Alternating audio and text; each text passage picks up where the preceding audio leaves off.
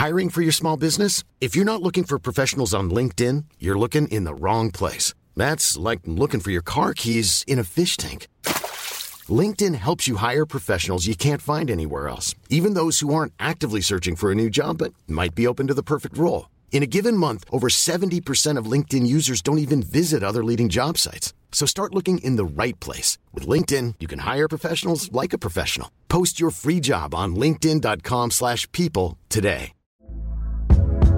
Hey there, it's Michelle Norris. I'm host of a podcast called Your Mama's Kitchen. When I travel, I'm usually looking for a way to find a taste of home when I'm not at home. And one of the things I love to do when I am at home is entertain. And Airbnb allows me to do that. When I was in California recently, I rented a house that had a great kitchen. And when we were sitting around the table, we we're all thinking, we're in someone else's house. Someone could be in all of our homes as well. If you have a home, but you're not always at home, you have an Airbnb. Your home might be worth more than you think. Find out how much at airbnb.com/slash host.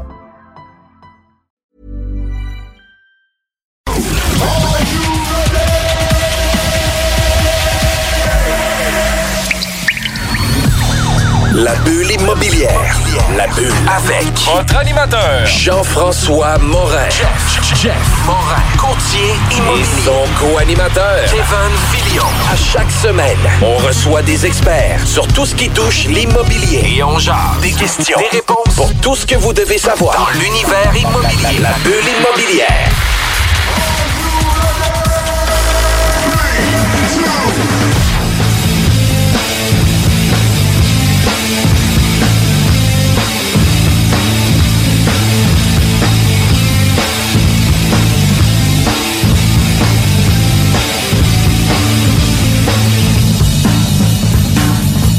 Bienvenue à la bulle immobilière. Mon nom c'est Jean-François Morin, cinquième saison. Salut Kevin, comment ça va? Ça va bien, toi, Jeff? Ça va super bien. Je suis vraiment content encore une fois que tu sois présent pour co-animer une émission spécialisée sur l'immobilier. C'est vraiment très cool.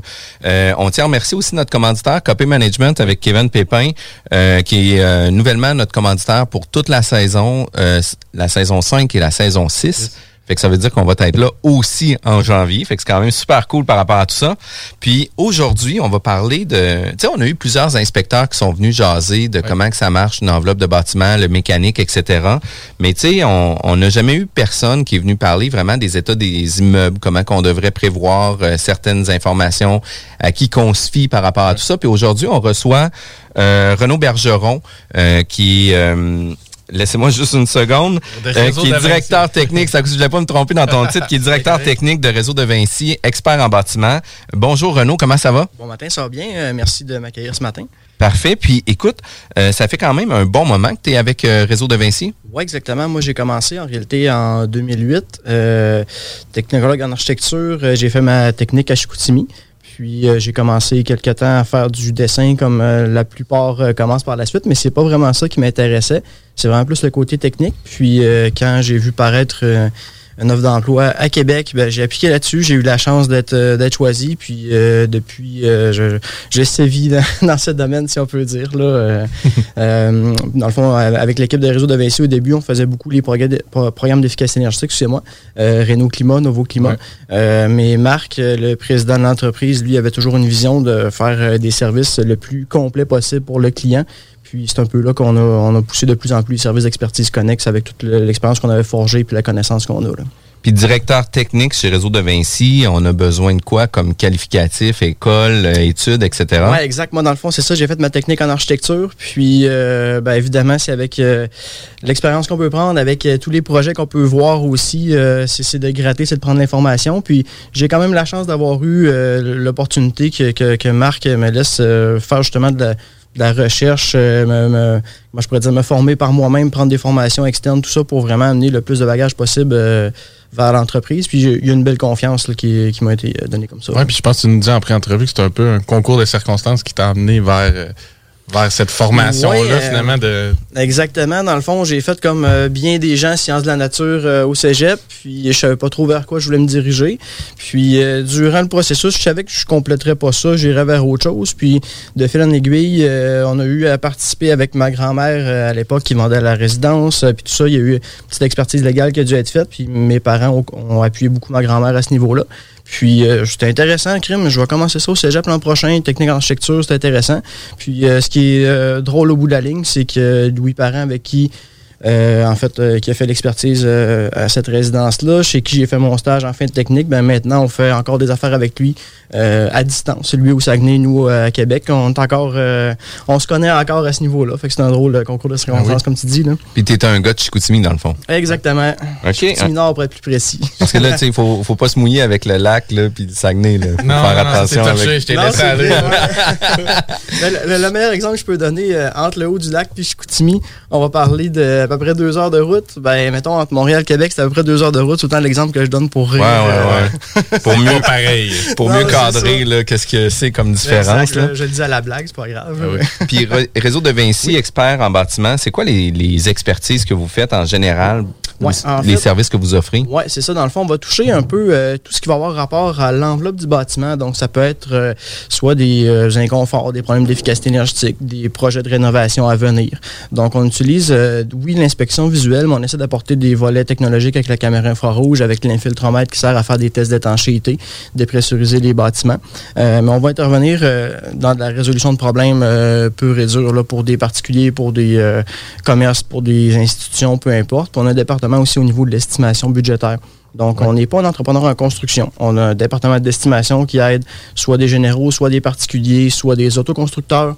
Euh, c'est un peu euh, c'est un peu ce qu'on peut faire là. euh, quand, quand il y a des problématiques ou quand on veut avoir l'état d'un édifice, on, on va mettre toutes les actions possibles pour sortir ces informations-là. Puis votre clientèle est quand même assez large, comme tu dis, autant résidentiel, autant les entrepreneurs. Exactement. On vise, on vise le bâtiment, en fait. C'est ce Ouais. qu'on vise. Donc, n'importe quel propriétaire de bâtiment, peu importe le type, ben, à ce moment-là, on peut venir intervenir. Puis aussi, des fois, soutien à des professionnels. Autant les entrepreneurs, ça peut être aussi avec des firmes d'architectes, des firmes d'ingénieurs, avec ce qu'on utilise comme euh, technique sur le terrain, comme technologie aussi. Des fois, ça peut donner un bon appui. Là. Puis, euh, sans compter, euh, on fait beaucoup de simulations énergétiques, donc pour des projets qui peuvent se qualifier à des incitatifs, soit des institutions financières, soit exemple la SCHL, ben, il y a des Ouais. études qui peuvent être faites pour ça, pour démontrer le bilan du bâtiment tel que le code standard, tel que prévu au plan, puis émettre des recommandations si on a des cibles spécifiques à atteindre. Donc c'est un peu euh, un peu tout ce qu'on peut faire là, à ce niveau-là. là.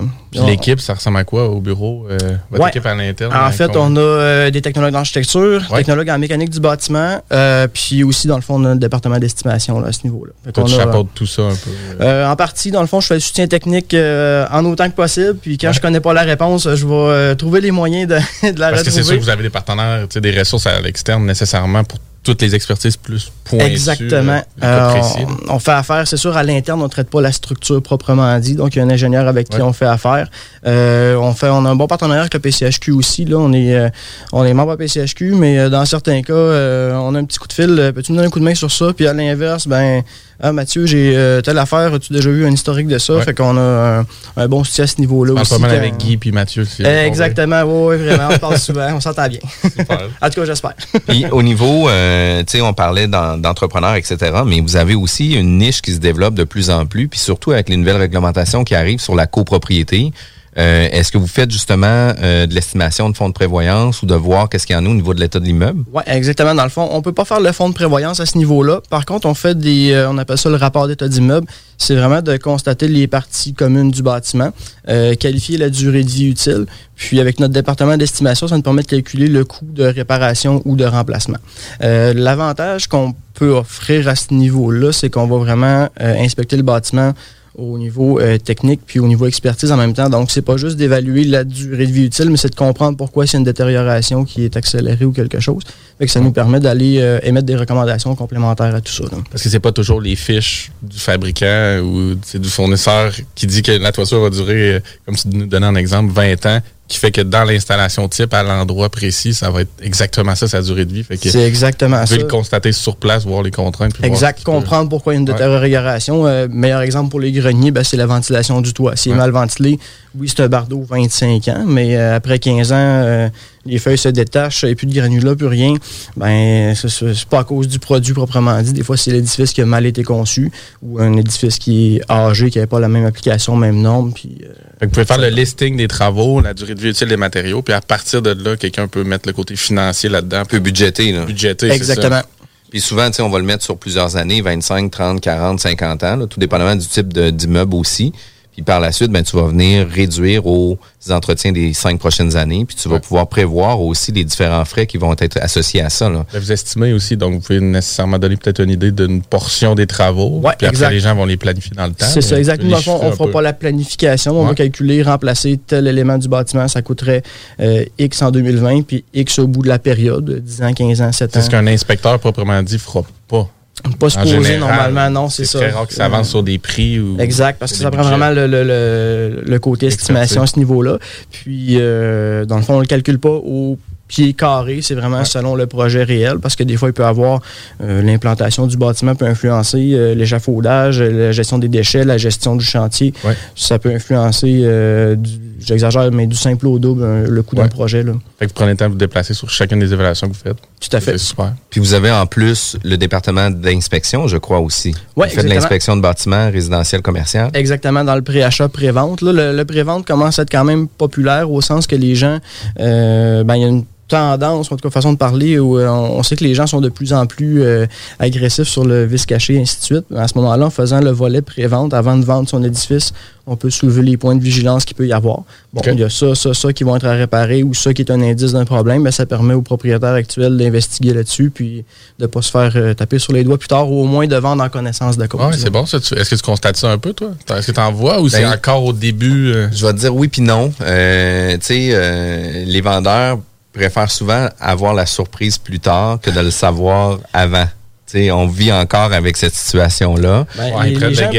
Les gens payent pas beaucoup pour du préventif. Hein. C'est, c'est plutôt Ouais. rare. C'est, c'est- on essaye de faire ce mouvement-là, mais euh, En même temps, tu contrôles un peu ta transaction. Est-ce que l'acheteur reconnaît généralement ton inspection comme, comme la sienne qui ferait? Ben, nous, nous, à titre déonto, on est obligé de recommander à l'acheteur de faire quand même Un son autre. inspection. Ouais. Puis, tu sais, l'inspecteur, lui, voudra pas se fier au rapport d'inspection qui a déjà été fait. produit. Fait qu'il va produire son rapport. Fait que Ouais. là, on va arriver avec deux opinions complètement différentes, qui peut être bien dans certains euh, égards, mais tu sais, des fois, il y en a un qui va mettre un accent sur des éléments qui vont être plus euh, importants pour lui, tandis que l'autre va mettre des éléments plus importants pour lui. Puis quand on jumelle deux rapports en même temps, euh, au lieu d'avoir juste une problématique, ben là, tu te retrouves avec deux problématiques parce qu'ils ont été mentionnés dans chacun des rapports. exact. Ouais. Fait que, tu sais, euh, pour le moment, les vendeurs sont comme encore... euh, Qu'on sait pas, ça nous fait moins mal. là. Ouais, sont encore frileux un peu là-dessus. Puis, puis vient aussi tout le processus de négociation qui se fait après aussi une inspection. Tu sais, il va arriver aussi des problématiques qui vont se faire. Euh, il y a une certaine correction, un certain entretien à prévoir sur un bâtiment. Tu sais, moi, je dis toujours aux clients de 1 à 2 de la valeur de la propriété. Vous achetez une maison de 300 000, attends-toi d'avoir 3, 4, 5 000 piastres, là. Tu sais, il va avoir des scellants à changer, il va avoir euh, des éléments à corriger. Le chauffe-eau qui est près de 10 ans, il va falloir que tu le prévois dans le temps aussi. Euh, mais d'un autre côté, euh, on veut pas toujours juste renégocier. On veut avoir un bilan de santé d'une propriété. On veut savoir si les composantes euh, sont en bon état versus leur âge utile. Mais tu sais, on les vendeurs, ben, ils veulent pas se faire alarmer trop, trop là. Non, c'est ça. Puis c'est sûr que dans la game de négociation, je pense aussi que tout le monde s'attend un petit peu à, à m'en retirer un peu dans le processus transactionnel. Fait que si tu as fait faire l'inspection au départ, tu dis que je mets mon prix selon ce que j'ai constaté, puis je bouge pas de là, peut-être que c'est pas facilitant dans la démarche de vente. Non, Euh, exactement. Fait que euh, un changement, changement peut-être qu'à venir. là. Ouais, peut-être à venir, mais je vous garantis que pour le moment, là, Ouais, euh, c'est Mais c'est fun que vous l'offriez au moins. Exact. Puis on en voit quelquefois, là, tu sais, par exemple, Ouais. sur des propriétés où ce que les gens, euh, par exemple, sur une succession, ne savent pas trop qu'est-ce qu'ils ont acheté, etc.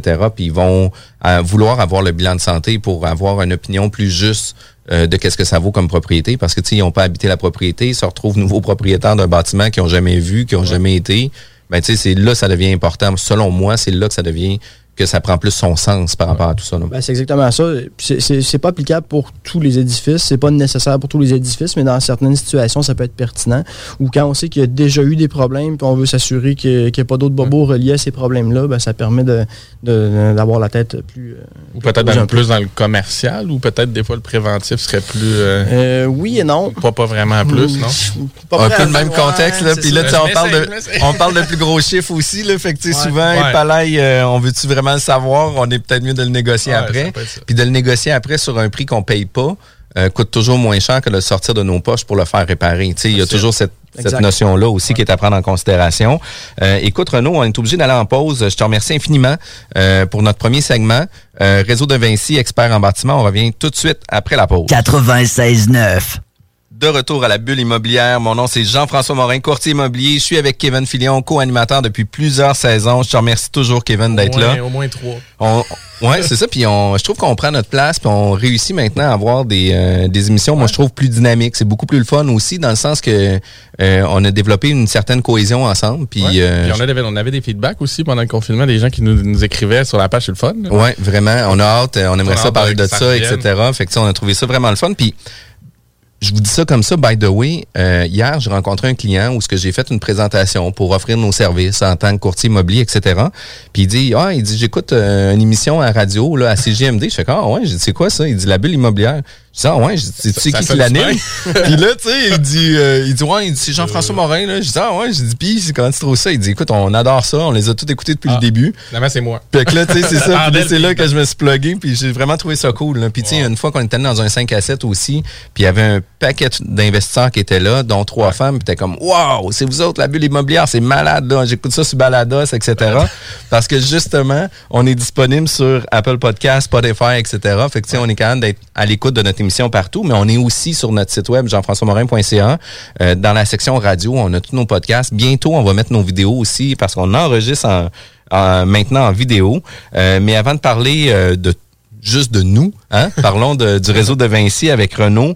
Euh, Renaud, on a des questions par rapport à tout ça. Là. C'est, vous avez une entreprise qui offre énormément de services, autant aux entrepreneurs que, que des individus ou pour offrir différents services. Euh, c'est quoi les soutiens puis les expertises que vous pouvez faire par rapport à tout ça? Oui, mais en fait, on peut offrir, euh, comme je disais un petit peu tout à l'heure, euh, on travaille beaucoup dans la résolution de problèmes. Euh, puis dans le soutien technique en réalité. Donc, euh, autant avec notre département d'estimation, exemple, on peut compter des plans. Oui, euh, c'est- beau de compter le coût de construction d'une maison X, d'un agrandissement X ou quoi que ce soit.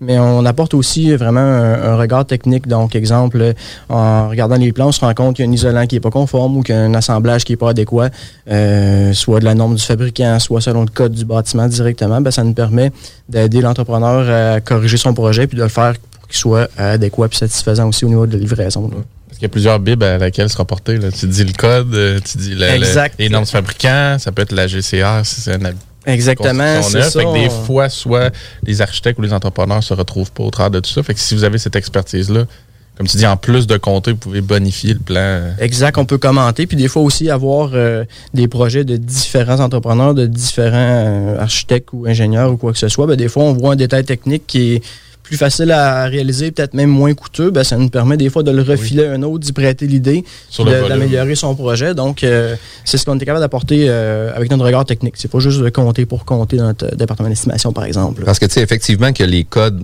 tu sais, national du bâtiment qui vient mentionner tout ce qu'on doit faire au niveau des composantes des murs. Par contre, quand on arrive dans euh, la confection, on a le droit aussi d'avoir un peu notre... euh, notre esprit créatif pour rendre ça plus étanche, plus agréable. Tu sais, on avait reçu aussi euh, Monsieur Nadeau, euh, qui lui voulait rendre toujours les constructions conformes, solides, puis esthétiques aussi. Là. Ah ouais. Puis tu sais, euh, suivait beaucoup des les normes, oui, de comment qu'on doit l'appliquer, mais dans le réel, comment qu'on doit tweaker un peu qu'est-ce qui est écrit dans le livre pour faire en sorte que ça soit encore plus performant. Là. Fait que c'est un peu ça que vous réussissez à amener Tout à fait. euh, dans la réalisation des projets. C'est ce qu'on tente d'apporter quand, quand c'est possible de le faire, justement, de pousser ces informations-là, ben, on aide euh, nos clients euh, à le faire. Puis comme tu mentionnais, ben oui, il y a le code du bâtiment, euh, qui est à peu près la ligne, la ligne directrice de base, mais après ça, on va avoir des fois des normes de fabricants qui vont être supérieures à ce que le code va demander. Donc après ça, ben, c'est d'assembler un peu tout ça pour euh, réussir à faire un projet qui se tient debout puis qui est réaliste à, à construire aussi. là. Puis parlons-en de ça, des travaux, à qui qu'on se fie. Euh, il y a le Code national du bâtiment, il y a les normes du fabricant. Par exemple, le- le- le- le- le- les matériaux de Bardeau vont vous donner un guide d'installation. Euh, par la suite, il y a l'entrepreneur, comment que lui va l'appliquer au niveau de sa réalité, parce qu'il y a des entrepreneurs qui, eux autres, vont faire beaucoup, beaucoup, beaucoup de volume, puis à la place de mettre six clous la feuille, ils vont en mettre quatre pour clencher les projets le plus rapidement possible, puis de faire des économies. Je veux pas dire que ça existe, mais on l'a déjà vu. Puis, tu sais, il y a les normes de la GCR aussi euh, sur lesquelles on doit euh, s'appliquer. Fait qu'à qui qu'on se fie, de quelle façon, puis comment que comment qu'on réussit à, à valider que l'ensemble a été bien, bien conçu. Exact. Ben, le- le- la plupart du temps, euh, notre code de bâtiment va être la ligne de base, puis GCR va servir de ça pour trancher si c'est conforme, non conforme. Euh, pour eux, il n'y aura pas vraiment de zone grise au sens que si un mur doit être euh, coupe-feu à telle résistance, s'il n'atteint pas la résistance, ben, c'est pas satisfaisant. Je, je nomme cet exemple-là, mais il peut y avoir euh, sur la mise en œuvre des matériaux. Euh, ensuite, on va tomber ben, vraiment avec la norme du fabricant pour que lui honore sa garantie, parce qu'en réalité, le code va statuer sur un assemblage approximatif, si on peut dire, parce que selon l'épaisseur de la planche, ça peut varier. Selon le grain de bois, ça peut varier aussi. Donc, le fabricant, lui, va euh, mettre une petite couche par-dessus. Euh, quand il va être plus restrictif, ben, on n'aura pas le choix d'aller atteindre ce que lui va nous demander pour tenter d'honorer sa garantie. Puis je dis bien tenter parce qu'on en parlait un petit peu tout à l'heure euh, avant de, de reprendre, mais euh, c'est cet élément-là, des fois, euh, à cause justement de la mise en œuvre, l'entrepreneur qui est habitué de le faire comme ça, puis c'est un déclin de bois, c'est un déclin de bois, je le pose comme ça. Euh, non, lui, il a une petite particularité, ben, tu n'aurais pas dû clouer telle profondeur, telle impaction ou tel espacement. Ben, à ce moment-là, en effet, ça peut faire tomber une garantie d'un produit qui semble pas se détériorer pour le moment. Mais sur 5, 10, 15 ans, ben, c'est là justement que le- la, la planche peut devenir un petit peu plus euh, lâche, euh, peut se détacher ou quoi que ce soit, puis causer des problématiques de qualité au produit, au J'ai bâtiment. j'ai une question à 100$ piastres pour toi. Ouais. Est-ce que ça se peut que certaines de ces normes-là rentrent en contradiction? Parfois. Euh, je te dirais en contradiction, pour ma part, j'en ai pas constaté spécifiquement, mais ils vont habituellement être euh, égales ou plus euh, Ou supérieures. plus- supérieures, exactement, c'est ça, ouais, plus restrictives. là. Fait que les fabricants, tu sais, par exemple, le code mentionne de mettre euh, une composante de telle façon, ben, le fabricant pourrait dire, écoute, oui, le code le mentionne, nous, pour assurer une meilleure qualité, puis une, notre garantie, ben, on vous le demande de le faire euh, d'une meilleure façon, tu sais, pour être sûr Exact. que d'honorer la moi, garantie. personnellement, ça m'est déjà arrivé de me casser la tête sur des normes de ventilation, de revêtement. Ouais. sur une installation type d'une rénovation, le code, le fabricant d'une portion du revêtement, le fabricant de l'autre portion du revêtement, les normes de ventilation du soffit, tu sais, à un moment donné, peut-être qu'ils n'étaient pas en contradiction, mais du moins, c'était- c'est quand même assez difficile. Ben, des fois, de c'est difficile d'amalgamer parce Ouais. que là, euh, euh, exemple, quand tu vas avoir deux revêtements dans la même portion de mur, mettons moitié du bas, Ouais. moitié du haut, ben là, il faut que tu agences ton espace d'air pour que ça se rejoigne. Tu vas avoir un solinage à placer.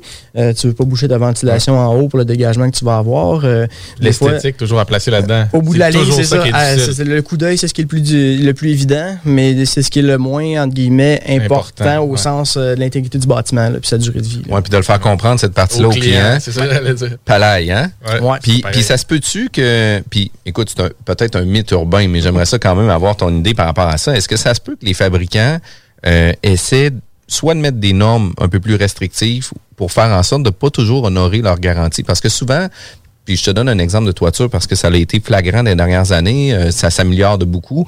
Mais tu sais, souvent, on avait des toitures 25 ans, mais après 15 ans, il fallait déjà les vérifier. Puis je parle pas de composantes où ce que ils vont être prématurés à cause des arbres, à cause d'un environnement particulier, mais beaucoup plus au niveau des produits. Euh, Est-ce que ça se peut que les, les fabricants, justement, augmentent les normes pour pas avoir à garantir leurs produits? Euh, Jusqu'à quel point, c'est un, peu, euh, un peu dur à dire parce que dans le fond, ils vont vraiment tester leurs produits tels que fabriqués, tels que vendus, puis tels que le guide d'installation. Fait que c'est sûr qu'après ça, eux, si euh, ils se rendent compte, ah, ben, tes, tes- feuilles de bardeau, euh, il leur manque tout un clou, ou tu chevauches un pouce trop court ta feuille, c'est exagéré, mais moi, je, moi, j'ai conçu mon produit pour qu'il soit dans des bonnes conditions, puis qu'il ait sa durabilité normale pour telle installation. Donc, c'est sûr que ça peut être un peu. euh, des fois, c'est tiré par les cheveux, c'est un peu, euh, un peu trop précis, un petit peu trop, euh, trop de détails. Puis oui, des fois, ça fait tomber certains, certaines garanties, mais je- de là à dire qu'il- que c'est trop loin pour créer ça. euh, OK, OK.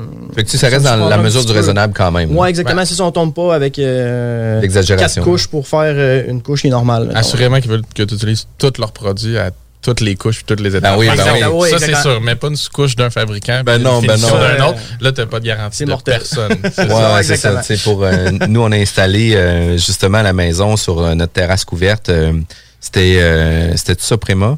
Puis tu sais, il y avait une sous-couche qu'il fallait mettre aussi. Puis effectivement, que si j'aurais pris un autre sous-couche, ça n'aurait pas fonctionné. là. Exact. Ouais. Puis euh, on, on le voit de plus en plus avec les, les répertoires de matériaux, justement. Ben souvent, c'est pas juste un produit qui va être homologué pour l'installation pour reconnaître les performances puis même les valeurs isolantes ou euh, les plans d'étanchéité, mais c'est vraiment l'assemblage complet. Donc la couche 1, la couche 2, la couche 3 qui font un tout qui vaut cette performance-là. Euh, comme tu dis, ben, les autres, ils ont leur recette, puis elle est reconnue, puis elle a un numéro, elle est étampée.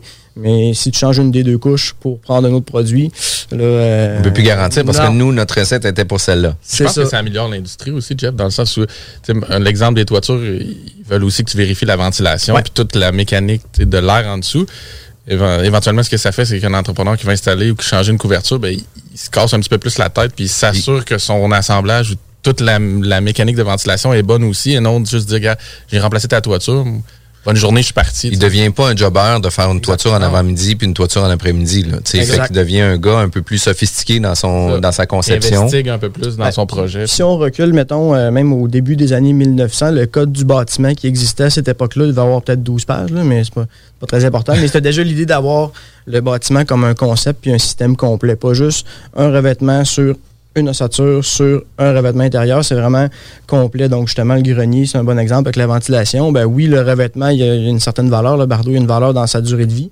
Mais on va avoir la ventilation qui est nécessaire. On va avoir euh, la pente qui est nécessaire, l'exposition, tout ça pour euh, vraiment évaluer la situation complète. Puis je pense que, puis ça, c'était pas dans notre pré-entrevue, puis on en jase comme ça, mais euh, sais, je pense qu'aussi la conception des bâtiments évolue pour faire en sorte qu'on arrive avec des meilleures conceptions de nos composants, de nos murs, etc.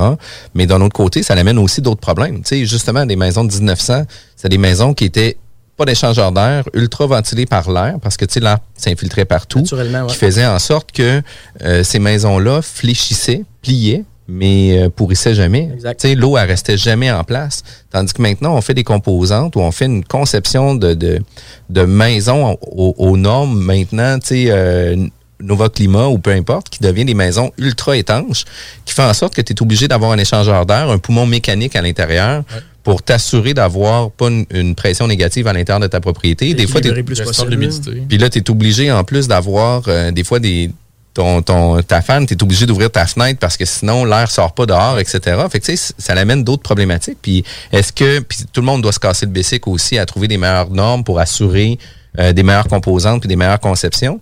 Mais est-ce qu'on en voit ça de, plus en plus des, problématiques qui arrivent avec ça? Oui, tout à fait. Euh, puis ce qui est le plus dommage dans un certain sens, c'est que le volet de la mécanique du bâtiment, puis la ventilation centralisée, chauffage, c'est tel que tel, dans notre mécanique, puis je veux dire, il fait froid, on monte le chauffage, on va s'arranger. Mais euh, la ventilation elle-même, ce qui est dommage, c'est qu'elle est laissée pour compte un petit peu à l'occupant. Si euh, monsieur trouve ça tannant d'entendre siffler un petit peu là de la grille, fait pas fonctionner son échangeur, mais la maison en a besoin, elle, parce que comme tu dis, les vieilles maisons respiraient d'elles-mêmes. Il y avait un renouvellement d'air naturel par la pression, par effet de cheminée. Mais maintenant, ça prend une pression qui est faite par un ventilateur qui va rentrer de l'air frais, sortir de l'air vicié, puis qui va renouveler. Fait si l'occupant ne fait pas fonctionner, on a un problème parce que le concept total de la, maison, on a besoin. Je dis la maison, ça peut être un bâtiment, euh, peu importe le type. Euh, puis au-delà de ça, ben, ce qui est dommage un petit peu aussi, c'est que le volet de la ventilation mécanique est souvent un peu laissé pour compte par l'occupant de l'utilisation, mais des fois aussi au niveau de la conception puis la qualité de mise en œuvre, euh, les échangeurs d'air sont pratiquement jamais vérifiés pour l'ajustement. C'est beau de mettre un échangeur, de mettre un contrôle qui marche, une grille dans toutes les pièces, mais si au final, euh, mon échangeur alimente 10 euh, pieds cubes d'air puis en extrait 200, ben là, je suis en pression négative extrême. c'est un ajustement très simple à faire. Exactement, c'est super simple. Il y a 7-8 clés, deux clés sur l'échangeur d'air, c'est barré, c'est fini. On a un ajustement satisfaisant qui va être confortable pour l'occupant qui va maintenir un niveau d'efficacité énergétique aussi, parce que rentrer trop d'air frais ou évacuer trop d'air vicié, ben, ça a un certain coût à ce niveau-là. Euh, puis ça va créer une pression positive ou négative pour les appareils de chauffage. Entre On avait déjà parlé justement avec Danny McNicol qui était venu ici que le confort du bâtiment, c'est pas nécessairement le confort de l'habitant. Parce que les deux, des fois, sont en contradiction, mais ultimement, c'est l'habitant qui, a le contrôle. Fait que des fois, il pense pas toujours à, sa maison, finalement, dans, Exactement. Dans, son, dans son choix. Puis je pense qu'il y a aussi les normes architecturales. Là qui change aussi. Tu, sais, tu, disais, tu donnais un exemple, le bâtiment change de façon générale. Les architectes ils font toutes sortes de constructions, des fois un peu plus pétées ou un peu plus flyées. Plus avancées, mettons. Oui, c'est ça. Fait que là, des fois, c'est là que c'est intéressant des gens comme vous qui, oui, vont faire le, le, calcul du coût du projet, mais qui vont aussi, comme on dit tantôt, le bonifier ou dire regarde là, tu as peut-être une noue, tu as peut-être un endroit où c'est à risque au ben, niveau de la neige. On, peut avoir des faiblesses un petit peu. Là. Ben oui, c'est mm. ça. Parce qu'ils n'ont pas nécessairement toutes les cordes à leurs arcs. Tu sais, ça dépend toujours de l'intervenant, mais ils peuvent pas vraiment voir toutes les problématiques du bâtiment qui vont suivre le design ou la conception plus visuelle du projet. Exact. Puis dans le fond, entre réaliser un projet, euh, oui, sur papier, puis l'ériger en chantier, c'est une chose, mais nous, on, a euh, l'envers de la médaille qu'on sort souvent dans la résolution de problèmes. C'est rare que les gens nous appellent pour dire Viens voir, tout est beau chez moi, euh, l'eau coule pas. Ça arrive pas, c'est quand ça coule qu'on y va. Euh, donc à ce moment-là, ben, on, a vu les, déficiences, les problématiques des différents assemblages qui sont typiques. Ben, ça nous permet des fois de lever un petit drapeau et de dire Regarde ça, fais attention à ça.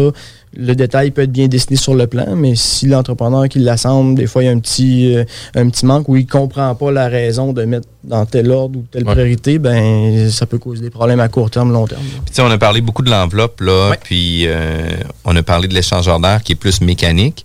Euh, est-ce que tu peux nous faire un topo global de qu'est-ce que c'est euh, les différents les, distinctions entre une enveloppe et les éléments mécaniques? Oui, tout à fait. Dans le fond, notre enveloppe, c'est vraiment notre coquille qui va être extérieure. Fait que c'est notre barrière entre euh, le froid l'hiver puis la chaleur à l'intérieur. Donc, c'est vraiment nos matériaux isolants, c'est notre étanchéité à l'air, notre euh, plan par vapeur, notre imperméabilisation à l'extérieur. Donc, c'est vraiment ce qui va garder euh, l'air du bâtiment conditionné, chauffé, climatisé, contrôlé, puis qui va permettre à l'occupant ultimement de s'abriter. Puis, ben, adjacent à ça, c'est notre mécanique qui permet notre chauffage. Donc, confort thermique dans les pièces qui permet notre ventilation, notre déshumidification. Des fois, c'est combiné. L'échangeur d'air en hiver, il déshumidifie parce qu'il fait rentrer de l'air plus sec euh, puis il fait sortir notre air humide, donc il vient contrôler à ce niveau-là. Puis on a les systèmes de climatisation. Dans une résidence, c'est toujours des, équipements euh, euh, petits, si on peut dire. Là, c'est pas des équipements énormes, mais quand on tombe dans le commercial, il y a des équipements à très haut débit, euh, des conduits beaucoup plus gros. Donc là, on tombe dans, une deuxième euh, une deuxième vague. Nous, à l'interne directement, on traite pas mal tout ce qui va être résidentiel, mais on a des, gens avec qui à faire affaire pour justement quand on tombe dans le commercial, institutionnel, là, eux sont axés spécifiquement sur des gros équipements. Puis est-ce que tu veux te commettre par rapport au chauffage? Tu sais, justement, on a du chauffage des plaintes électriques, on a du chauffage à l'eau, on a du chauffage à l'air pulsé. tu sais, un système qui est plus performant que d'autres? Bien, euh, mettons qu'on va parler. Il y, a deux, il y, a deux, façons de le voir, disons. Au niveau rendement énergétique, l'achat d'énergie, si on peut dire, quand on tombe dans un système électrique standard, on achète un kilowatt puis on l'utilise. Donc, au niveau du rendement énergétique, ça reste le même. Par contre, c'est sûr que les équipements qu'on va avoir euh, ben, au chaud avec les calorifères vont maintenir une certaine euh, température. Le, calorifère lui-même va absorber cette chaleur-là, va pouvoir la rediffuser. Fait qu'au bout de la ligne, il y a un confort qui est plus continu, plus égal. Les systèmes à air pulsé aussi à ce niveau-là, parce que là, on fait vraiment cycler notre chaleur, on fait déplacer l'air. Euh, la plainte électrique, qui est le, moyen le moins coûteux, le plus habituel qu'on voit. C'est sûr qu'avant d'avoir un confort dans la pièce, c'est un petit peu plus long. Euh, ça crée une certaine convection, mais c'est devant la plainte, donc ça se déplace tranquillement dans la pièce. C'est sûr qu'au niveau euh, confort thermique, les équipements centralisés, autant eau que air, euh, ça, crée un meilleur confort. Mais ça dépend un peu de l'usage qu'on a à faire aussi de nos environnements. Dans une résidence, c'est pas trop compliqué, mais c'est de localiser les, les grilles ou les plaintes aux bons endroits. Mais dans différents édifices plus commerciaux euh, des bureaux, des, équipements comme ça, ben là, ça peut être euh, un petit peu plus touché des fois de localiser la grille au bon endroit exactement sous notre fenêtre pour éviter la condensation parce que là, on a un équipement qui est là, un comptoir, quelque chose. Euh, c'est toujours, pensez-y bien pour que la chaleur se disperse de la bonne façon. au niveau radiant, est-ce qu'on y va plus avec du glycol ou on y va électrique? Je te dirais honnêtement, le confort final va être assez similaire. Ben franchement, là, on, a souvent les, euh, les regardés avec la caméra infrarouge, justement, quand les gens se rendent compte que le système ne fonctionne plus ou c'est froid dans une pièce ou quelque chose. Je dirais que le, rayonnement qu'on va obtenir, la puissance qu'on va obtenir, euh, assez similaire au niveau euh, de l'occupant. OK, crime, c'est vraiment cool. Euh, la bulle immobilière est diffusée tous les samedis de 11h à midi pour la saison 5. On ne sait pas la saison 6, fait qu'on va, on, va, on booker ça pour celle-là. On tient à remercier notre commanditaire que jusqu'à la fin de notre émission, on va parler euh, justement avec Kevin Pépin pour le copy management, puis vient donner quelques tricks au niveau de l'investissement immobilier. Je vous remercie, on revient tout de suite après la pause. CJMD 96.9. Vous êtes à l'écoute de la bulle immobilière avec Jean-François Morin et Kevin. On parle aujourd'hui de bâtiment. On parle aujourd'hui avec un expert en bâtiment, réseau de Vinci, Renault, euh, Renault Bergeron. Puis aujourd'hui, on, on, a parlé de plusieurs composantes. On a parlé de garantie, on a parlé voir qu'est-ce que vous pouvez offrir comme service par rapport à tout ça. Mais un des points que vous offrez, euh, qui est pas une nouveauté, mais que de plus en plus les gens euh, font cette analyse-là sur leur bâtiment euh, encore plus les copropriétés avec les nouvelles réglementations qui se mettent en, œuvre. On parle de rapport d'état d'immeuble. Est-ce que tu veux me parler ou m'expliquer qu'est-ce que c'est en particulier? Avec plaisir. Euh, dans le fond, l'objectif du rapport d'état d'immeuble, euh, ben, disons, euh, ça, a commencé beaucoup, comme tu le disais, avec les copropriétés. Euh, dans le but un peu de prévoir la fonds de prévoyance, d'avoir un peu l'idée générale des parties communes. C'est surtout ça qu'on évalue dans le cas d'une copropriété. Mais euh, l'objectif, en réalité, c'est d'aller voir vraiment la durée de vie utile de, des différentes composantes qui seront observées, puis euh, ultimement d'émettre des recommandations sur le maintien de l'intégrité de cet édifice-là, euh, puis aussi de calculer le coût de chacun des travaux. Donc, si exemple, euh, les fenêtres, bon, ben, c'est des fenêtres qui ont 25 ans. On estime, disons, 5 ans de durée de vie utile encore. Bon, parfait. Donc, le remplacement pour une composante similaire neuve coûterait tant aujourd'hui, coûterait tant au bout de la période. Fait que ça permet comme ça aux gens de prévoir un peu un budget de, d'entretien, de maintenance de leur bâtiment.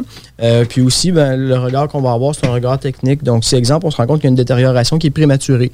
Le meilleur exemple, c'est les bardeaux d'asphalte, euh, 15 ans, puis c'est un bardeau 25 ans. Bon, comment ça se fait? Est-ce que c'est la ventilation? Est-ce a des pertes thermiques au grenier qui sont trop, trop importantes? Est-ce que c'est carrément la mise en œuvre qui est déficiente? Ben, c'est ce qu'on on est capable de sortir puis d'émettre les recommandations pour éviter que ça fasse la même détérioration une fois qu'ils vont le remplacer. Euh, l'utilité principale, c'est beaucoup dans les copropriétés. Mais on commence de plus en plus à le faire dans des bâtiments commerciaux aussi. Euh, souvent, ben, avant de faire une transaction, justement, donc on sait qu'on va avoir telle, telle, telle réparation qui vont être à faire, telle, telle, telle détérioration, ben, ça permet un petit peu de négocier le prix en conséquence. Puis même des gens aussi le font pour leur résidence. Donc, euh, moi, j'ai cette résidence-là depuis euh, 15 ans, j'aimerais ça savoir un petit peu comment prioriser mes trucs, comment euh, assurer que mon bâtiment va rester intègre, parce qu'en réalité, l'idée qu'on veut avoir, c'est de garder le bâtiment le plus euh, durable possible, la façon qu'on va observer la situation, puis de maintenir ou restaurer son intégrité. C'est toujours la ligne directrice. Au bout de la ligne, oui, euh, l'esthétique, c'est important, l'apparence du bâtiment, mais nous, on garde l'idée principale qu'on veut que l'intégrité et la durabilité soient bonnes. Le développement durable, on en parle, on en parle, on en parle, mais de remplacer un bardeau aux 15 ans au lieu du 25 ans, c'est pas tellement développement durable. L'idée, c'est d'aller un petit peu vers ça. Là. Puis au niveau coût, là, on peut parler, admettons, d'un 8 logements à peu près. Puis, tu sais, là, il faut faire attention, là, parce que ça dépend de la localisation, du type de bâtiment, etc. Là, mais, tu sais, un 8 logements en briques, là, Limoilou, standard, ça pourrait représenter combien, ça, un rapport d'état d'immeuble? Ça, va rouler aux alentours, je, te dirais aux alentours de 2000 euh, à peu près. Ça dépend euh, si on a des plans, ça dépend aussi des problématiques qu'il peut y avoir, puis du nombre de parties à visiter. Si, exemple, il y a huit trappes différentes euh, pour aller au grenier, ben, c'est sûr que c'est un petit peu plus de temps. Mais on va toujours y aller de manière forfaitaire. Donc, pour faire l'étude complète, la visite sur les lieux, le rapport, l'estimation de, des différents travaux. Euh, Et puis qu'il n'y aura pas de surprise. Là. On s'entend sur un prix. Exact. On a eu le forfaitaire. On va avoir euh, le livrable à la fin qui va être exactement ce qu'on a parlé, puis il n'y aura pas de frais supplémentaires par rapport à, à ça. Puis ah ben. l'échéancier que vous regardez, c'est quoi? 20, euh, 20 ben, 25, 30 ans? 30, ah, ben je te dirais, la... en fait, on, on, va évaluer la durée de vie utile de, de, de l'élément. Fait que si, euh, quand on parle de maçonnerie, bon, on sait que ça peut durer très longtemps. Ouais, ouais, fait que c'est sûr que euh, ça, ces projections-là sont un, un, petit peu moins précises au sens que juger quelque chose qui va faire 40 ans, euh, ça peut être 45 oui. comme ça peut être 35, là, mais... On va leur checker dans 10 ans. C'est ça, exact. Mais il y a des éléments, justement, qui y a des points de vigilance aussi qui sont soulevés là, à ce niveau-là. Et puis on le fait sûrement, excuse-moi, mais tu es sûrement plus au courant que moi, mais justement que la, la, la loi 16 au niveau des copropriétés, ouais. ça maintenant, est-ce que c'est en force, dans le sens, est-ce que c'est exigé c'est sur le point d'être exigé au niveau des, de le, toutes les copropriétés. Le rapport d'état d'immeuble n'est pas nécessaire. Okay. Euh, c'est vraiment d'avoir le fonds de prévoyance qui doit être fait. Par contre, le rapport d'état permet d'avoir une valeur qui va être un peu plus précise pour euh, chacun des travaux parce qu'en réalité, on ne comptera pas au pied carré le travail, l'élément, la composante, on va le calculer réel dans, pour ce bâtiment-là, qu'est-ce que ça représente de le remplacer. Donc, justement, si l'implantation force des, des, des, travaux différents ou quoi que ce soit, euh, ça nous permet de, de l'avoir beaucoup plus précis. Tu veux dire qu'il y a des fonds de prévoyance qui se calculent au pied carré? Un peu vraiment plus. les règles du pouce. Un si peu plus au coût moyen du produit ou ainsi de suite, exactement. Tandis que là, ben, nous, c'est vraiment le projet d'estimation pour cet édifice-là. Puis, à la limite, on pourrait prendre deux édifices euh, quasi identiques côte à côte, mais euh, il y en a un qui se ramasse sur une colline puis l'autre qui est plat, ben juste l'accès au bâtiment va, va, influencer le coût. Fait que le, le rapport il est pas tant transférable que ça de l'un à l'autre. Okay. Puis tu sais, euh, on va se le dire aussi, c'est rassurant d'avoir un rapport d'état d'immeuble aussi. Tu achètes une copropriété, euh, puis on va se le dire aussi, les copropriétés au Québec sont mal gérées. Souvent, c'est euh, géré en cotisation spéciale. T'sais, encore aujourd'hui, on a une transaction qu'on est en train de finaliser, puis on... Euh, euh, la cotisation spéciale prévue était de 1500 dollars, puis dans les derniers jours, ça l'a passé de 1500 à 2000, puis dans les derniers jours, ça l'a passé aussi avec une supplémentaire de 6000. Fait que, tu sais, on avait une, une cotisation spéciale de 1500 qui finalement... C'est l'inflation, ça? C'est Ouais. vraiment énorme, là, puis ça a des impacts quand même assez importants. Tout à fait. Puis c'est un dépassement de coûts de travaux actuels, mais reste que euh, on veut être sûr que ça va être bien géré, qu'on va savoir vers où qu'on s'en va, puis d'avoir un rapport d'état d'immeuble. Qu'est-ce que je comprends? C'est qu'on peut le ramener sur cinq ans sur les entretiens nécessaires à faire par rapport à ça, de le budgéter que ça va coûter dans les cinq ans, de mettre l'argent dans un compte tout de suite, que ça se peut qu'on n'aurait pas besoin dans première année, mais quand on va arriver à l'an 5, ben, on aura l'argent dans notre compte de banque pour le faire. Exact. Ben, comme tu dis qu'on n'aura peut-être pas besoin. En fait, il y a beaucoup d'éléments qu'on n'aura pas du tout besoin de tout de suite, mais on peut déjà commencer à le prévoir. euh, Exact. Mais en le prévoyant, par exemple, sur un 5 ans, c'est ça. Éventuellement, on a besoin de changer Toutes les composantes. C'est ça, quand C'est même, ça, là. exactement. il n'y a pas rien qui est à vie. C'est ça. Mettons Non, c'est 100 ça. ans. Mais ça. encore là, ouais, c'est ça. À ce moment-là, ben, c'est c'est un peu l'idée qu'on a élaboré ce- ce- le format de notre rapport, si je peux dire. là. De Puis, un- dire, un- c'est- par exemple, pour un petit strip commercial là, euh, standard, là, sans nécessairement d'avoir 25 commerces, mais un petit strip de 8 commerces, etc., est-ce que ça peut représenter aussi des coûts environ de 2000, 3000 dollars ça, ça va être plus élevé un petit peu parce que à cause des pour- composantes mécaniques? Ouais, composantes mécaniques, puis aussi au niveau de la structure, comme je disais tout à l'heure, euh, à l'interne, on ne gérera pas nécessairement toujours euh, ce qui va être structural. Donc à ce moment-là, surtout pour du commercial, on doit tomber avec un ingénieur euh, obligatoirement. C'est sûr que là, on embarque avec un spécialiste de plus, mais euh, qu'on compare euh, sur, euh, sur le marché, façon de parler, ça revient au même. On a besoin d'avoir ce professionnel-là euh, pour l'étude qui doit être faite de toute manière. là. OK, quand même super cool. Puis toi, Kevin, euh, c'est-tu une... euh, c'est une analyse que tu fais sur l'ensemble de tes investissements immobiliers, à savoir, tu sais, justement, c'est quoi le portrait de mon immeuble, puis qu'est-ce que je dois prévoir dans les prochaines années, tu sais, au niveau euh, de ton refinancement aussi, parce Ouais. qu'il arrive aussi le refinancement où ce que euh, c'est beau mettre de l'argent de côté puis de le prévoir, mais c'est beau aussi de le financer. Là. Tu sais, des Ouais. fois, euh, est-ce Ouais, que ça fait partie des, des éléments que tu prends en considération dans différents projets? Ben, c'est sûr que moi, j'ai peut-être plus l'œil où j'essaie de vraiment suivre ça autant que possible. Et, et- effectivement, que souvent, on est dans une, une torpille, puis on, faut trouver le temps pour faire ça. J'essaie de le faire systématiquement, un peu comme euh, euh, M. Côté nous l'avait dit de gestion de côté, d'y aller en début puis en fin de saison, inspecter les toitures, les choses comme ça. Est-ce que je me rends jusqu'à projeter quand va, va, va être la durée de, de fin de vie de mes fenêtres? Non, pas nécessairement. Des fois, on, on- on gère au, au problème quand il se présente, mais assurément, quand on achète qu'on a une optimisation à faire, ben La là, on majeure partie des ben, composantes la majeure partie, ou là, on, là, on a le thinking de dire, écoute, ça, peut-être que ça serait diligent de le changer là, pendant qu'on a les mains dedans, puis qu'il va être il va arriver à sa fin de vie dans cinq ans. Si on a, le- surtout si on a l'optique de le garder, parce que c'est un peu ça dans l'investissement immobilier. Des fois, on sait qu'on va, on va retaper l'immeuble, entre parenthèses, pour le revendre versus le garder, le détenir des années. Fait que c'est ça qui joue un petit peu dans la balance euh, au niveau de ce qu'on ce qu'on regarde, ce Ben, qu'on prévoit. certain. Puis c'est sûr aussi quand euh, ben, toi, tu as un background qui te permet de, de bien l'évaluer quand même pour toi-même. Mais des C'est fois, pas le cas de tout le monde. Non, puis pas le copropriétaire, qu'il y en a un qui est informaticien, l'autre qui est dentiste, Ouais. puis l'autre qui est euh, bibliothécaire, peu importe. Mais, J'aurais pu dire courtier immobilier, puis c'était mon Ouais. partnership. Ouais, c'est ça. C'est bon? pire. T'étais proche en euh, Je dis un gros euh, shout-out à Maxime et Alex. mais des fois, c'est ça. Ces gens-là, oui, ont des connaissances dans, dans chacun leur domaine, mais de bien comprendre le, le système du bâtiment puis son concept, Ouais. ben, ça leur prend quelqu'un d'externe qui vient les aider à le faire. Puis même les gestionnaires n'ont pas toujours cette expertise-là à l'interne. Peut-être pour les affaires de base, mais quand tu veux vraiment projeter sur plusieurs Tout à fait. années. Ben, euh, quand on parlait tout à l'heure, on vise les copropriétés beaucoup avec ce service-là. Ben, on vise par la bande les gestionnaires de copropriétés parce que Ouais. eux, dans le fond, leurs clients ont besoin de faire faire ce genre d'études-là. Puis eux peuvent pas vraiment prendre le, le bâton de pèlerin puis dire bon ben ça tant de temps, ça tant de temps, puis ça ça coûte tant. C'est pas leur formation, puis c'est pas leur champ de compétences non plus là, directement. là. Très intéressant. Vraiment super intéressant. Écoute, euh, est-ce que tu veux nous faire juste un, un court rappel de vos services par rapport à ce que vous pouvez proposer? Oui, tout à fait. Dans le fond, euh, Réseau de Vinci Expert en bâtiment, nous, euh, on traite dans l'expertise de l'enveloppe du bâtiment, la mécanique euh, légère aussi. On a des partenaires qui peuvent nous assister là, dans, différents domaines plus, plus pointus. Mais en réalité, on touche l'inspection de bâtiments autant visuel, euh, technologique avec la thermographie, l'infiltrométrie, l'analyse de la qualité de l'air, département d'estimation, puis dans le fond, l'inspection pour la, la- durée de vie des bâtiments, tout ça, puis la simulation énergétique aussi qui est assez intéressant pour les différents euh, promoteurs. là. Fait que tu te déplaces avec quelques ballettes, là. J'ai bien suivi. T'arrives à- quand même euh, avec du stock, là. Ouais, le, le- le véhicule est pas mal plein. C'est quand même super cool. Euh, Renaud Bergeron, directeur technique de Réseau de Vinci, expert en bâtiment. Euh, je tiens à te remercier infiniment d'avoir été à présent à notre émission. Euh, c'est du contenu super pertinent qu'on amène aux auditeurs. On a une émission qui se niche dans l'investissement immobilier, se, se niche dans l'immobilier en général. Euh, Puis tu sais, on pense toujours avoir... euh, des personnes dans notre réseau de contacts qui vont être en mesure de répondre. Puis, tu sais, on a toujours quelqu'un de nouveau qui arrive dans notre Ouais. entourage, qui nous amène des connaissances puis une expertise tellement de plus en plus pointu. précise qui fait en sorte qu'on est capable d'évoluer tellement plus rapidement avec tout ça. On l'apprécie énormément. Euh, restez avec nous juste après la pause. euh, Kevin Pépin avec Copy Management. Je vous remercie tout le monde de nous avoir écoutés. On se revoit samedi prochain. The Alternative Radio Station 96.9. On est de retour aux chroniques Copy Management avec Kevin Pépin. Comment ça va? Ça va bien, vous? Ça va Yes, super bien. Salut Kevin, comment ça va? En forme, toi aussi, Jeff? Ça va super bien. Écoute, euh, le marché immobilier est toujours en feu. Ça va vraiment bien. En plus, on a un pro euh, avec nous qui vient nous donner plein de concepts au niveau de management, au niveau gestion, au niveau...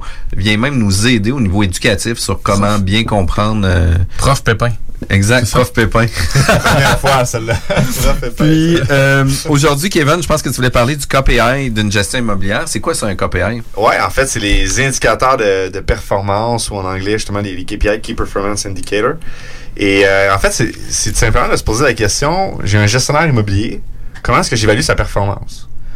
Et euh, c'est super intéressant parce que dans d'autres types d'industries, on va euh, analyser beaucoup, on va donner en fait à, à notre équipe, à notre entreprise, des indicateurs de performance. Donc, un manager va avoir un tableau de bord. Son tableau de bord, son tableau de bord, il va avoir des, indicateurs qu'il va suivre. Et ces indicateurs-là vont été conçus, euh, justement, vont été réfléchis, conçus à savoir est-ce que les, les gens appliquent vraiment les bonnes méthodes, est-ce qu'ils appliquent les bonnes politiques d'entreprise, qu'est-ce qu'on fait pour atteindre nos objectifs? Et comment est-ce qu'on peut monitorer euh, ces actions-là. Et ça, ça va se refléter en chiffres. Et c'est là qu'on va utiliser les indicateurs de performance pour suivre la performance de nos résultats. Puis je trouve ça le fun que tu dises ça, de savoir comment que on peut mesurer la performance de notre gestionnaire d'immeuble. Parce que souvent, on va donner nos immeubles en gestion, on va payer un certain pourcentage au niveau de la gestion. Euh, mais qu'est-ce qu'on veut, c'est pas avoir de vacances puis de gérer nos locataires, mais d'un autre côté, on veut aussi avoir un, un rendement sur qu'est-ce qu'il va faire aussi. Peut-être plus que zéro vacances. Comme Exact. indicateur. Exactement. Oui, puis c'est être capable de communiquer avec votre gestionnaire quelles sont mes attentes. Parce que ça peut être facile de tout simplement dire, ben, je te donne euh, mon immeuble en gestion, puis euh, je veux euh, que ça soit bien géré. OK, mais C'est quoi? C'est quoi Pourquoi? être bien géré? Ouais. Parce que le gestionnaire, pour lui, peut-être que être bien géré, c'est qu'il y ait n'importe quel type de locataire, puis que ça paye, ou que des locataires qui payent toujours à l'intérieur de 5 jours, par exemple. Mais pour vous, bien gérer, c'est non. Mes locataires payent toujours le premier. Je veux avoir, je, veux je que ça soit très, très assidu sur le processus de, de, de location. Donc, c'est c'est ça qu'on va voir dans- avec les indicateurs. Donc, un premier indicateur, tout le monde le connaît bien, celui-là, c'est euh, le délai moyen de location. Donc, à savoir, c'est quoi le temps entre le moment où est-ce qu'on a mis un- une unité, que ce soit euh, un espace à bureau, que ce soit euh, de l'habitation, euh, commerce de détail, peu importe. C'est quoi le temps qu'il y a entre le moment que je l'ai mis en marché et la signature du bail? Donc, ce- cet indicateur-là pourrait simplement venir indiquer est-ce que, si par exemple vous avez des délais moyens de location de 45 jours entre le moment que vous mettez un- une unité à louer et que, que- quelque chose qui se loue et que vous tombez sur une autre unité qui, elle, prend 75 jours, ben, vous pouvez vous poser la question, mais pourquoi celui-là a pris plus de temps? Est-ce que c'était mon prix? Est-ce que c'était ma mise en marché aussi? Parce qu'il y en a beaucoup qui traitent l'immobilier avec leur euh, téléphone cellulaire euh, un peu photocroche, puis euh, ils mettent juste des, des- photos bizarres. Donc, c'est un produit locatif. Donc, d'être capable de refléter la performance de, temps entre le moment qu'on met en marché un logement et qu'on signe un bail. Ensuite de ça, on a dans le taux de vacances. Donc, euh, un indicateur euh, facilement calculable. Donc, c'est à savoir, est-ce que j'ai des mauvaises créances? Est-ce que j'ai... En fait, on pourrait plus appeler taux de vacances et mauvaises créances. Ouais. Mais, euh, donc, est-ce que j'ai des mauvaises créances dans mon immeuble? Est-ce que j'ai des logements qui sont vacants? Et là, on peut comprendre que cet indicateur-là est lié au délai moyen de location. Et bien sûr, l'indicateur, lui, ce qui vient indiquer, c'est ben, si j'ai beaucoup de mauvaises créances, pourquoi? Est-ce que c'est parce que mon gestionnaire, il a vraiment rentré des locataires sans avoir fait d'enquête des crédits? Est-ce qu'il a fait une enquête à la régie du logement? Donc, est-ce qu'il y a une détérioration de, de, de, de cette mauvaise créance-là? Parce que, en fait, c'est tout des vases communicants. Là. Oui, c'est tu, peux, tu peux rentrer que.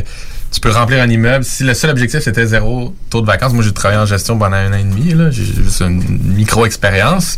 Puis j'étais agent de location, mais c'est très facile de louer un logement pour louer un logement, mais après ça, quelle qualité de locataire t'as sur place? Puis si je peux mettre un bémol aussi, du côté du propriétaire, faut qu'il soit prêt à justement, comme tu disais, euh, présenter un beau logement, puis investir dedans, puis faire un minimum. Certains propriétaires vont dire tu dois me louer, tu dois me louer à ce prix-là, mais en contrepartie, ils sont pas prêts à À investir. ouais. négocier ou investir pour un futur locataire. Fait que c'est toutes des vases communicants. Exactement. Et tu ne peux pas avoir juste l'indicateur de performance délai moyen de location sans avoir taux de vacances. Parce que Ouais. justement, comme tu as mentionné, tu préfères rentrer n'importe qui. louer très vite. Exact. Fait que là, tu as un délai de moyen de location super performant. Mais après ça, au niveau de ton taux de vacances, ça va être pourri. Ben moi, à mon avis, viser 0% de taux de vacances dans un immeuble moyen, là, du petit multi, euh, c'est la norme, là, dans le sens que tu, tu peux te prendre presque 6 mois d'avance. Fait que c'est très facile. euh, Exact. Après ça, le taux de mauvaise créance, c'est une autre chose. Ouais. Ça se peut que tu des gens qui payent pas, mais de là à dire que tu as des logements vides en sachant 5 à 6 mois d'avance que tu dois les louer, c'est un minimum. Exactement. Donc, c'est un indicateur à suivre que vous devriez en fait vous prendre le temps de vous asseoir avec votre gestionnaire immobilier pour parler de ces points-là. Qu'est-ce que vous vous donnez comme cible? Au même titre que moi, quand que j'ai, euh, dans, dans chacun de nos directeurs de division, je fais des rapports, j'ai un rapport de management à chacun des directeurs. Dans ce rapport-là, ils ont des missions commerciales, ils ont des KPI à atteindre, euh, ils ont des primes, donc il y a vraiment une réflexion sur leur, pour être capable de bien leur communiquer la vision sur mes attentes et le résultat qu'on veut atteindre. Mais c'est la même chose quand vous embauchez un gestionnaire immobilier. Ensuite de ça, on a le délai de recouvrement. Donc, combien de temps il est nécessaire à votre gestionnaire pour recouvrer les loyers en retard? Donc, ça permet justement de, démontrer d'illustrer le niveau de discipline. Donc, est-ce que votre gestionnaire est vraiment quelqu'un qui discipline les locataires ou bien laisse faire les locataires, puis ah, ben lui, il paye juste le 10, lui, j'ai pris une entente, il paye le 20, lui, il paye le 1.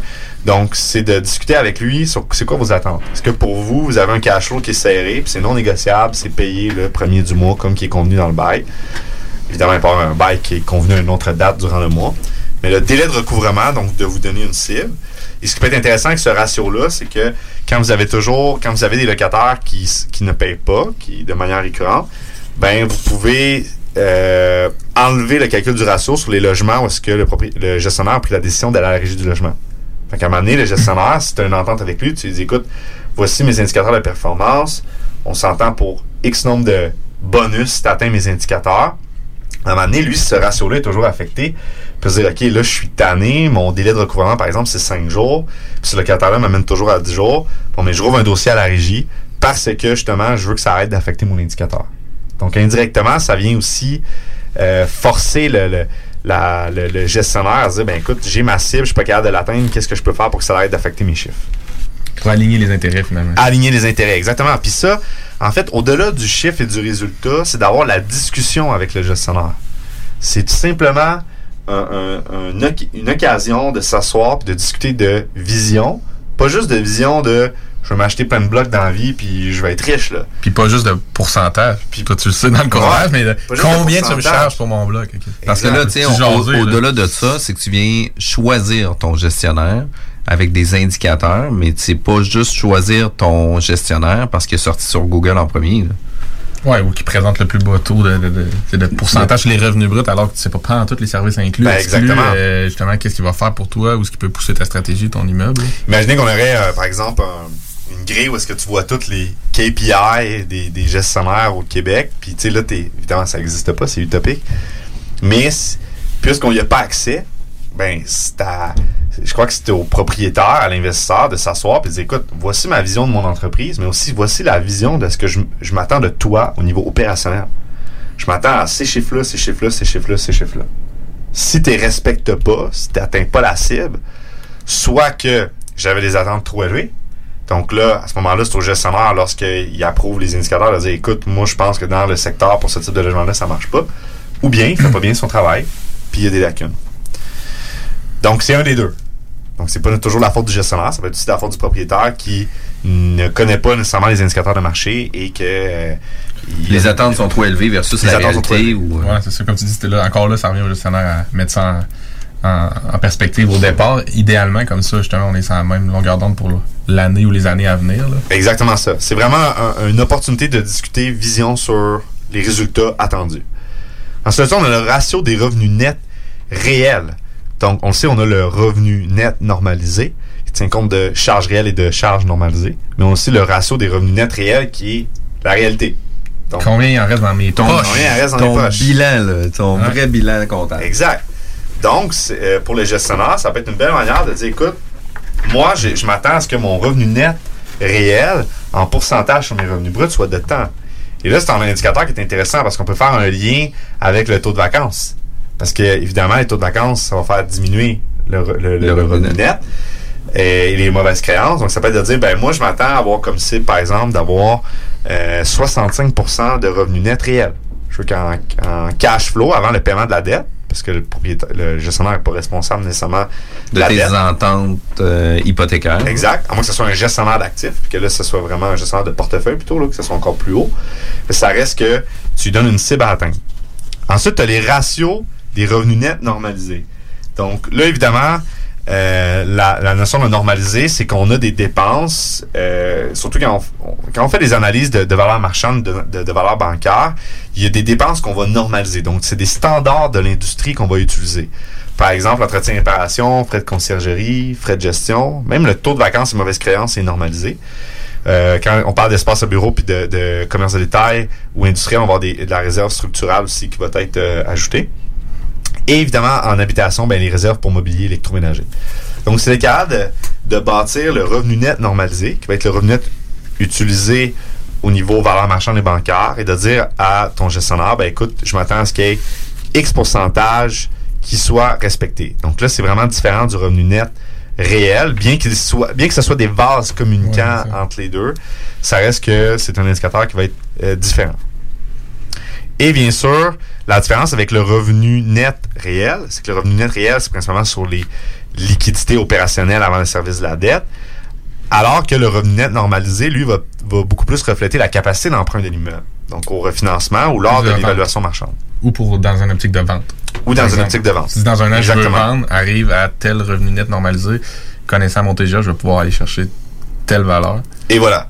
Et évidemment, euh, il, y a- il va y avoir une forte corrélation entre ton revenu net normalisé et ton, ton revenu net réel. Mais tu sais, je prends l'exemple d'un bâtiment neuf.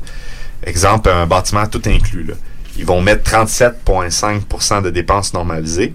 Fait que là-dessus, tu as des dépenses réelles, des dépenses normalisées. Mais dans le réel, tu vas avoir euh, 32,5% de dépenses. Donc, tu peux dire à ton gestionnaire, ben écoute, au niveau du normalisé, au niveau réel, je m'attends à être dans cette braquette-là. Et après ça, ben lui, ça l'aide aussi hein, quand il vient augmenter ses revenus de loyer, d'être capable de, de- d'émettre des bonnes recommandations aux propriétaires, l'investisseur, de dire, ben écoute, moi, je juge qu'on devrait augmenter les loyers de temps. Ensuite de ça, on arrive à un autre qui lui, va être un petit peu plus difficile. Le délai de production des rapports financiers. Et ça, c'est un indicateur qui est vraiment intéressant. Il ne faut vraiment pas le, sous-estimer, puisque il y a une chose que j'ai remarqué dans bon nombre de partenariats, euh, des, partenariats lorsque c'était des clients externes qui venaient au bureau et qu'on qu'on aidait.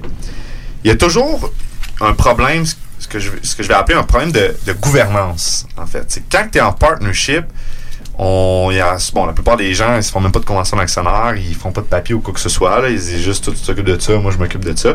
Et ça, ça a fini par occasionner, euh, dans la plupart des cas, des, des, des problématiques.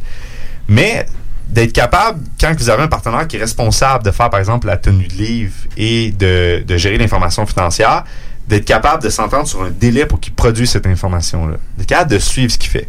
Au même titre que quand on a quelqu'un qui va s'occuper de l'entretien, ben quand que la toilette va couler, il faut que ça soit fait rapidement. Hein? Exactement, il faut que tu le saches, il faut que tu sois capable de suivre tes chiffres. Et vous seriez surpris, vous seriez surpris dans le marché de la quantité de, de, de gens qui se mettent en partnership et qui s'avirent au bordel. là. S'avirent au bordel. Et s'avirent pas nécessairement au bordel parce qu'il y a des gens qui sont mal intentionnés ou parce que c'est pas bien de faire des affaires ensemble. C'est pas ça du tout. C'est juste que à la base, il n'y a pas eu une vision claire établie sur les attentes de chacun, puis on s'est pas mis des indicateurs pour être de juger. Tu fais-tu ta job comme partner ou tu fait pas?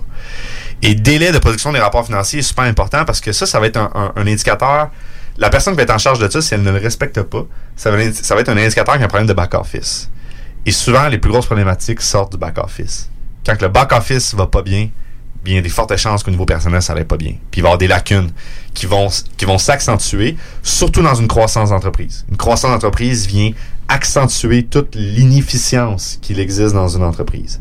Et ça, c'est super important. Ça vient indiquer, au-delà d'avoir vos chiffres, ça vient indiquer est-ce qu'il y a une bonne efficience, puis il y, a il y a des bonnes procédures opérationnelles pour être capable de suivre l'information financière de manière récurrente sur les délais que vous êtes entendus.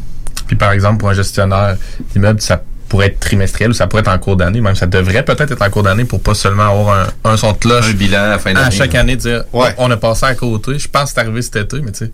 Puis tu vois, moi j'ai fait des tests personnels. J'ai une compagnie qui est gérée mensuelle avec les déclarations de taxes, etc. J'en ai une qui est au trimestre.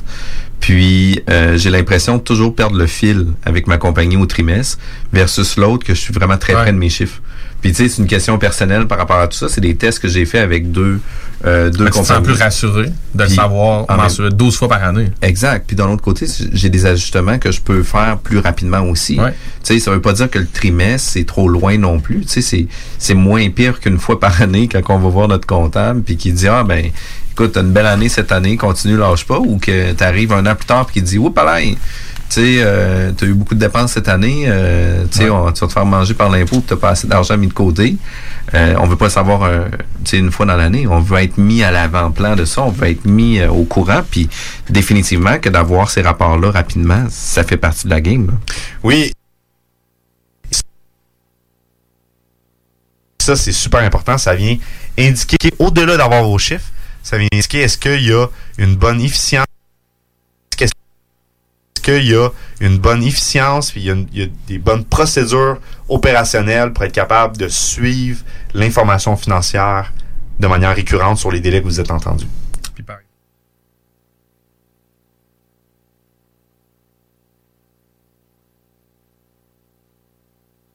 Achetez votre première propriété ou changer de maison, appelez dès maintenant l'équipe qui donne des résultats, Jean-François Morin, courtier immobilier. Pendant l'achat, l'équipe de Jean-François Morin accompagne ses clients à toutes les différentes étapes. C'est pas juste des balades en voiture, mais aussi un accompagnement complet tout au long du processus. L'aventure d'acheter une propriété, c'est stressant, puis même très angoissant à certains moments. C'est un gros investissement. C'est pour ça qu'il est important de faire affaire avec des pros. Leur objectif est de prioriser vos intérêts, soit que vous puissiez acheter votre propriété à son meilleur prix avec les meilleures conditions, mais surtout en faisant les meilleures vérifications, puis ça, avec le maximum de garantie et de protection. L'équipe de Jean